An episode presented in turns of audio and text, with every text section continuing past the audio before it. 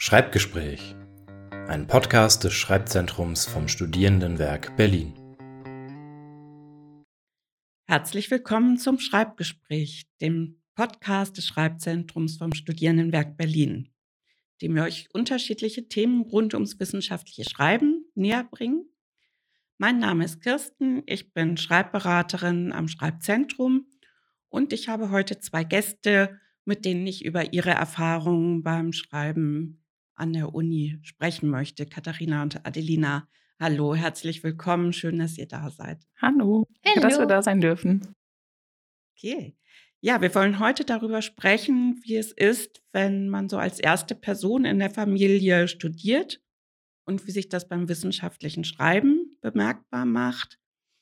Adelina, Katharina, erzählt doch mal von euch. Stellt euch doch mal kurz vor, wie ging es euch?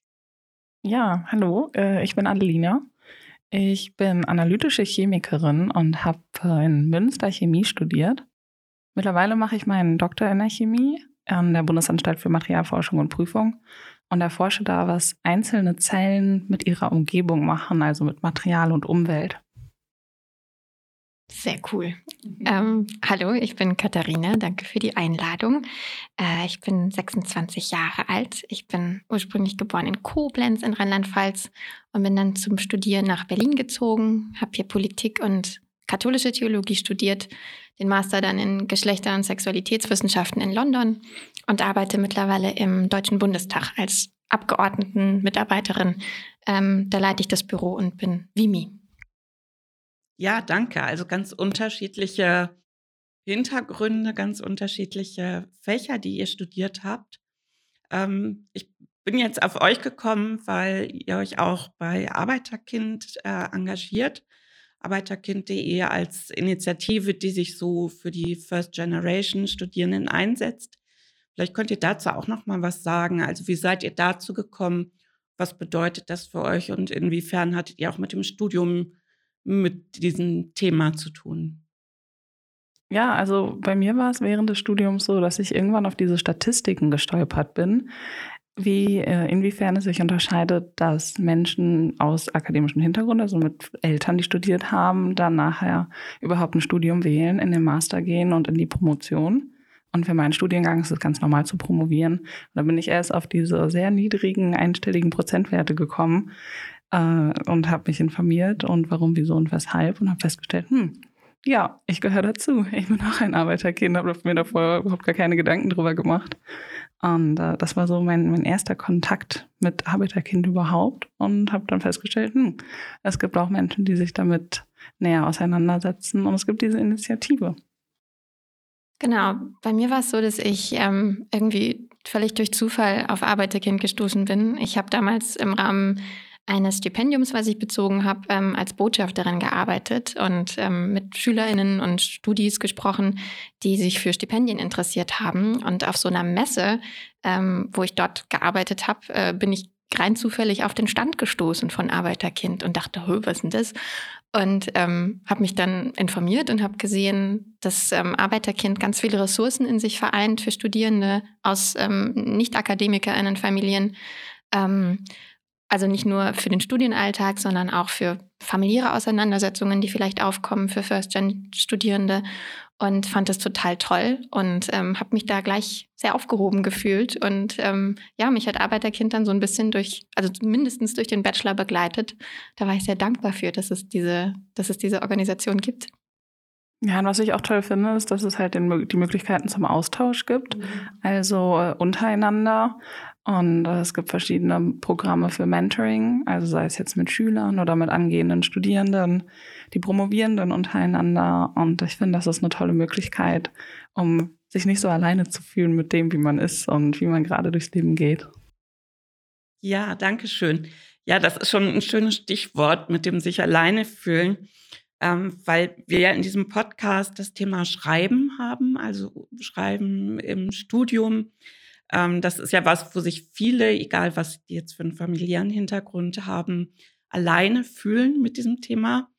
Ähm, vielleicht könnt ihr auch dazu noch mal was sagen, ähm, inwiefern ihr so den Eindruck habt oder jetzt auch so rückblickend, ähm, dass sich so euer nicht akademischer Hintergrund auch ausgewirkt hat darauf, wie ihr so eure Schreibaufgaben im Studium angegangen seid.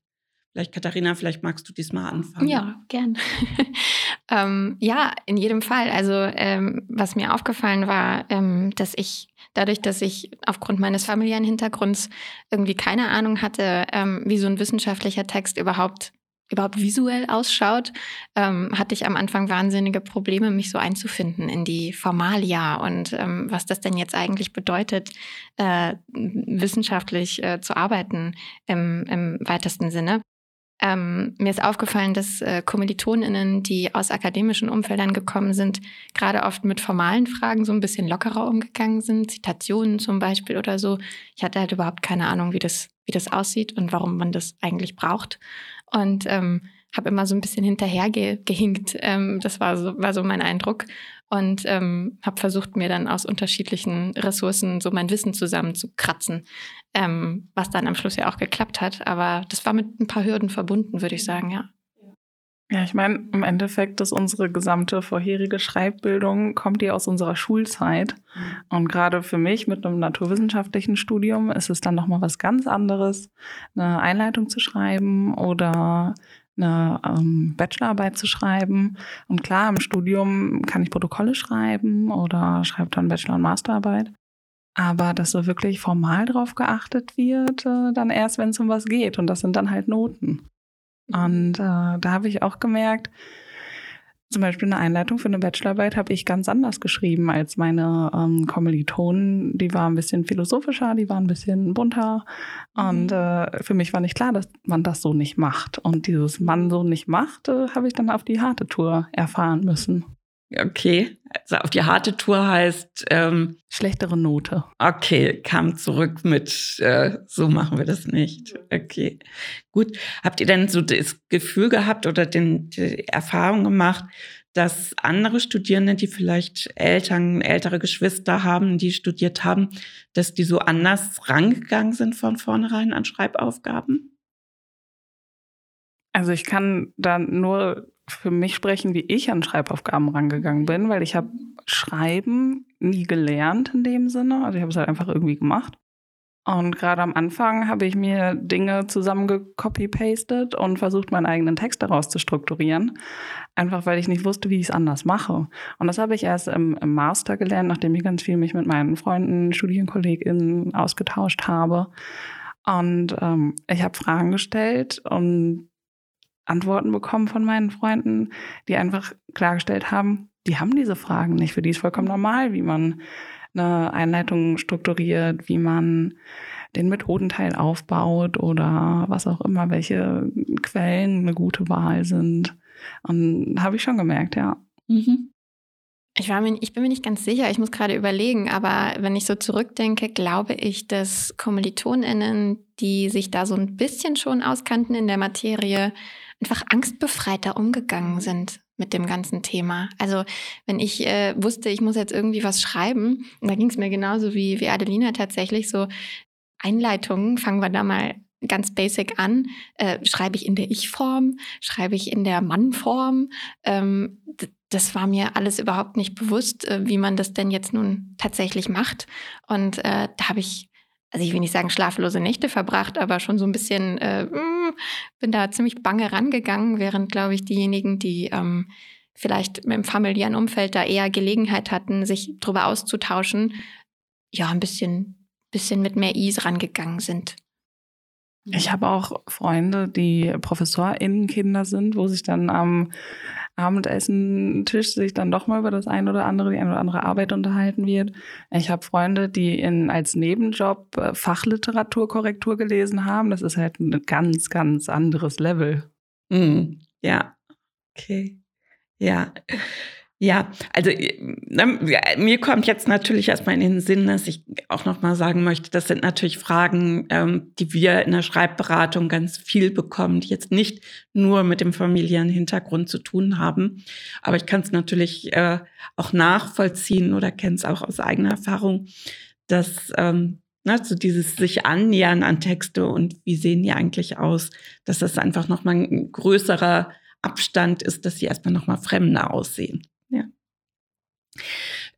Könnt ihr denn irgendwas sagen, ob sich das auch noch mal ausgewirkt habt, vielleicht bei sowas wie einer Themenwahl? Oder denkt ihr, dass das vielleicht auch einen positiven Einfluss hatte, dass ihr jetzt mit so einem ähm, Blick von außen, also nicht so universitätsnah oder hochschulnah da rangegangen seid, dass sich das nochmal irgendwie ausgewirkt hat? Ja, ich glaube, das ist äh, sehr witzig, dass jetzt Adelina und ich hier sitzen, äh, die die Naturwissenschaften und die Geistes- und Sozialwissenschaften vertreten, weil ich bin sicher, die Antworten fallen unterschiedlich aus. Mhm. Ähm, bei mir hat das auf jeden Fall Einfluss genommen, ganz klar. Ähm, in der Themenauswahl glaube ich, ähm, dass so ein bisschen mein Anspruch gewesen ist, äh, komplexe Fragen runterzubrechen, mhm. zugänglicher zu machen, weil ich einfach so wenig damit anfangen konnte. Also ganz, mhm. ganz naturgemäß war dann, war dann, war dann so mein, ähm, mein Versuch, äh, komplexe Sachverhalte ähm, zugänglicher zu machen.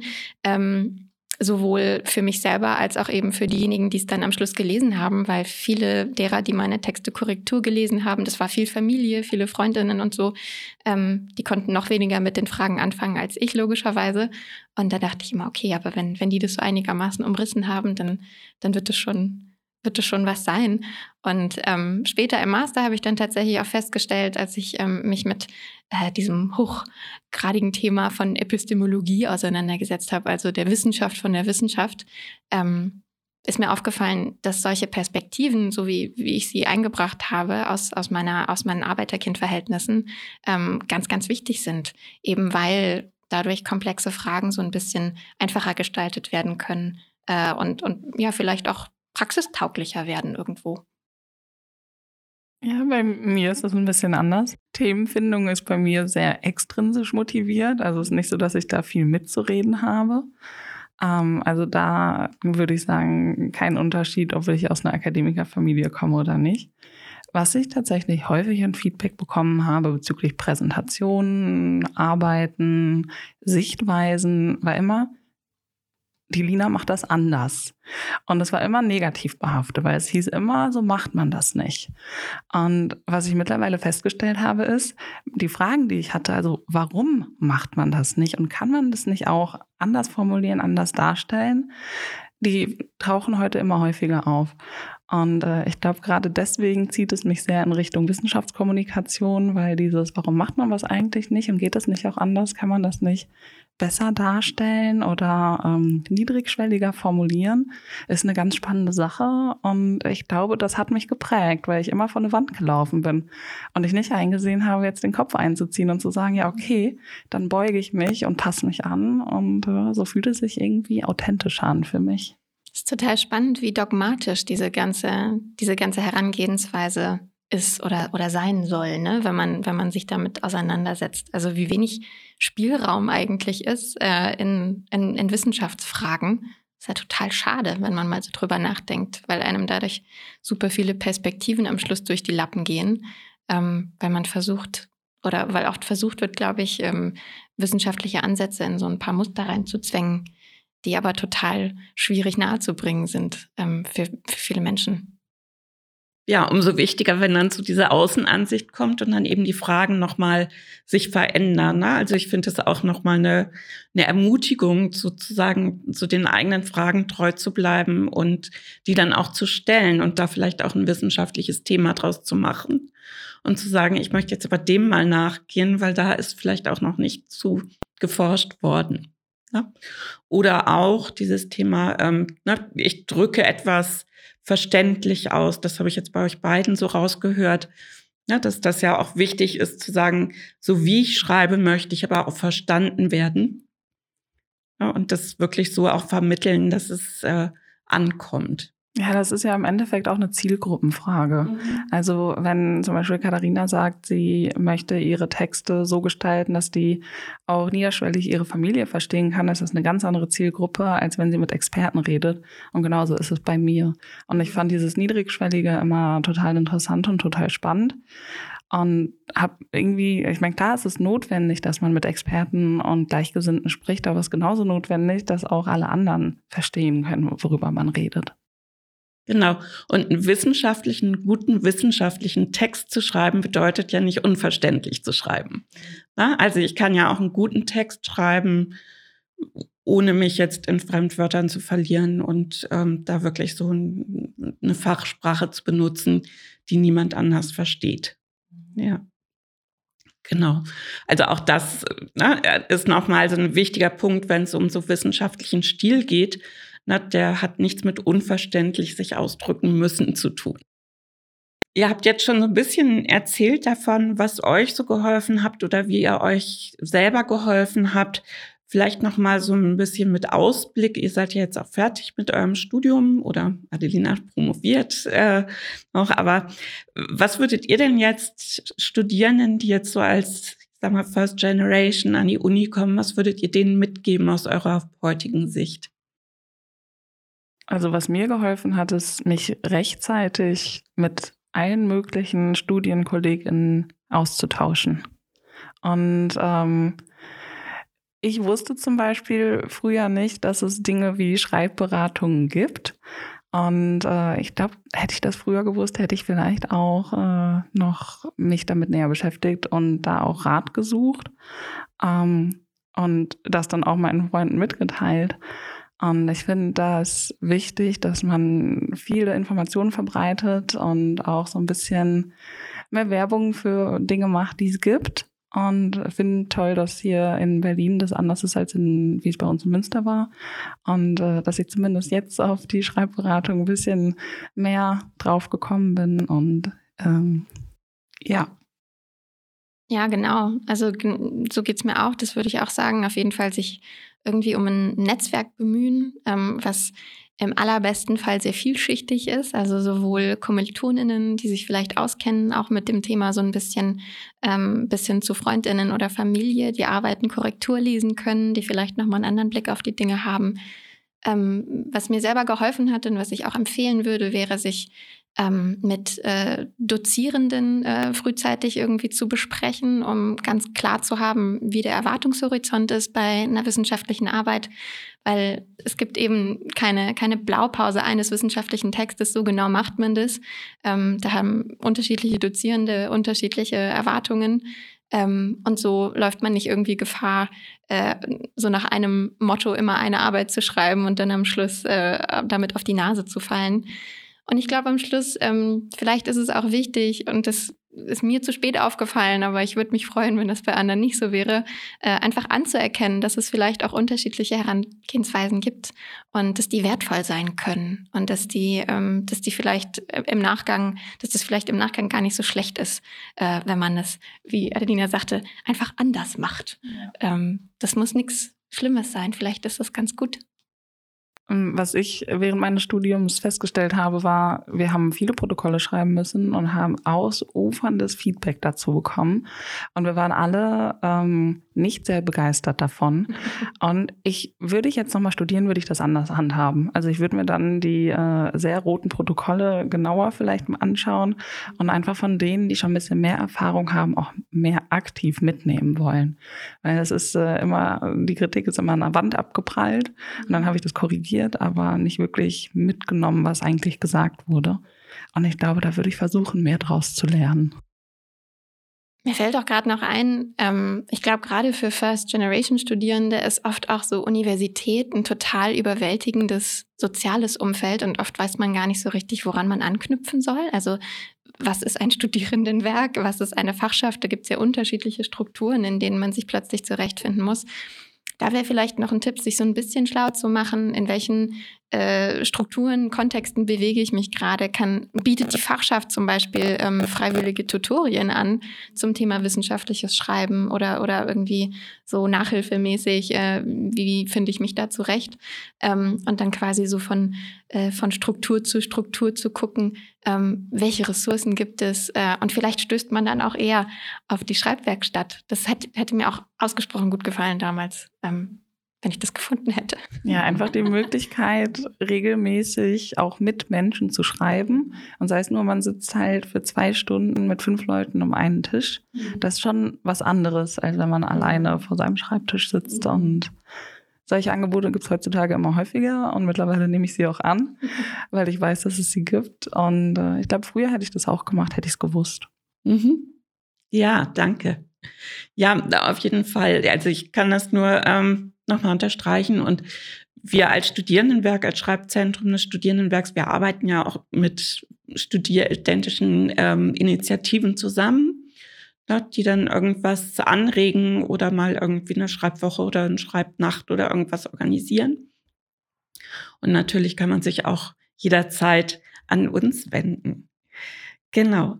Ja, vielen Dank. Ich fand, es war schon so ein ganz spannendes Gespräch, was jetzt schon mal viel Einblicke ähm, geboten hat oder wo ihr viel von euch erzählt habt. Ähm, ich würde zum Abschluss gerne einfach noch mal so aus, aus Neugier und weil ich es vielleicht auch für unsere HörerInnen ganz spannend finde, mal fragen. Ihr habt ja jetzt ne, euer Masterstudium abgeschlossen. Was für eine Rolle spielt denn jetzt in eurem Berufs- oder Arbeitsleben das Schreiben eigentlich? Eine gigantische. All, alles, was ich tue, hat mit Schrift zu tun. Also ob es ähm, meine Forschungsergebnisse vorstellen ist, in Präsentationen ist Schrift mit drauf, ob ich ein Poster gestalte, da ist ganz wichtig, wie formuliere ich, was schreibe ich drauf. Ich schreibe über meine Forschungsergebnisse Paper, also ähm, auf englischer Sprache. Äh, mehr oder minder lang. Ich schreibe Artikel, um aufzuklären in Fachzeitschriften, was gerade aktuelle Themen sind. Ich werde eine Dissertation schreiben über Dutzende Seiten. Also mein Leben besteht mittlerweile nur noch aus Schreiben und im Labor stehen. Wow. Ähm, ja, natürlich spielt Schreiben eine, eine, super große Rolle bei mir im, im Beruf. Ähm, bei mir spielt äh, eine große Rolle das äh, kontextabhängige Schreiben. Also äh, ich schreibe an ganz unterschiedliche Adressatinnen und Adressatinnengruppen, was bedeutet, dass man sich immer wieder irgendwie neu einfinden muss in unterschiedliche Sprachen, unterschiedliche Sprachstile und Sprachweisen. Ähm, und so gesehen, glaube ich, hat mir das auch geholfen, damals mich in diese neue Welt des wissenschaftlichen Schreibens reinstürzen zu müssen. Ähm, weil das letztendlich, glaube ich, eine Lehre ist, ähm, dass, dass, dass Sprache nicht gleich Sprache ist, sondern dass in unterschiedlichen Kontexten und Räumen unterschiedlich gesprochen und eben auch geschrieben wird. Und ähm, das gelernt zu haben und zu lernen, okay, welche Fragen sollte ich mir da in, im besten Falle stellen, ähm, das, das hat mir definitiv äh, geholfen bei all den Sachen, die ich irgendwie jetzt für ganz unterschiedliche Leute verfassen muss. Ja, ich glaube, bei dir ist das auch total zielgruppenabhängig. Also ich kann mir das mega vorstellen. Das ist ja ein Unterschied, ob du eine Pressemitteilung verfasst oder ob du äh, innerhalb deines Teams was verfasst. Also kann ich mir mega vorstellen, dass das bei dir relevant ist. Ja, also vielen, vielen Dank für eure Eindrücke, für dass ihr da wart und für das, was ihr jetzt berichtet habt aus eurem, eurer Schreiberfahrung. Ähm, Finde es super spannend, also auch nochmal so als, als Ermutigung wirklich ähm, zu diesem eigenen Weg auch zu folgen und dem zu vertrauen, was euch so kommt. Auch zu sagen, es gibt nicht so diese eine, also wir sprechen ja immer von Schreibstrategien, so diese eine Strategie, die eine einzig richtige, die gibt es ja auch nicht. Und für uns ist es natürlich auch immer wichtig, dass bei uns sozusagen von Studierenden zu Studierenden äh, beraten wird, dass es jetzt auch nicht so ein Top-Down Beratung ist und so macht man das, sondern dass es wirklich auch so darum geht, den eigenen Weg zu finden, der abhängig ist vom Fach, vom Hintergrund, von den Ansprüchen, die jetzt vielleicht die Lernenden haben. Und ähm, dass es da immer darum geht, auch einen eigenen Weg zu finden. Ja, vielen, vielen Dank, dass ihr da wart. Also das war jetzt sozusagen unsere erste Folge, in der es mal darum ging, ähm, jemanden zu befragen oder zu Wort kommen zu lassen zum Thema Schreiben aus einer bestimmten, ich sag mal, Zielgruppe, die wir auch haben. Ähm, grundsätzlich kann man natürlich zur Schreibberatung kommen, egal mit welchem Hintergrund. Ja, also ob das jetzt bei euch ist, dieser nicht akademische oder ob ihr grundsätzlich ohne Abitur studiert, ob ihr eine andere erste Erstsprache habt, ob ihr jetzt ähm, in einer anderen Sprache schreiben müsst, vor psychischen Herausforderungen steht. Also ihr könnt euch mit allen Hintergründen, die ihr habt, gerne an uns, an die Schreibberatung wenden. In diesem Sinne, vielen, vielen Dank und ja, einen schönen Tag noch. Ja, vielen Dank. Es hat sehr viel Spaß gemacht und es war ein sehr schönes Gespräch mit euch beiden. Mhm, danke und frohes Schreiben. Das war Schreibgespräch, ein Podcast des Schreibzentrums vom Studierendenwerk Berlin.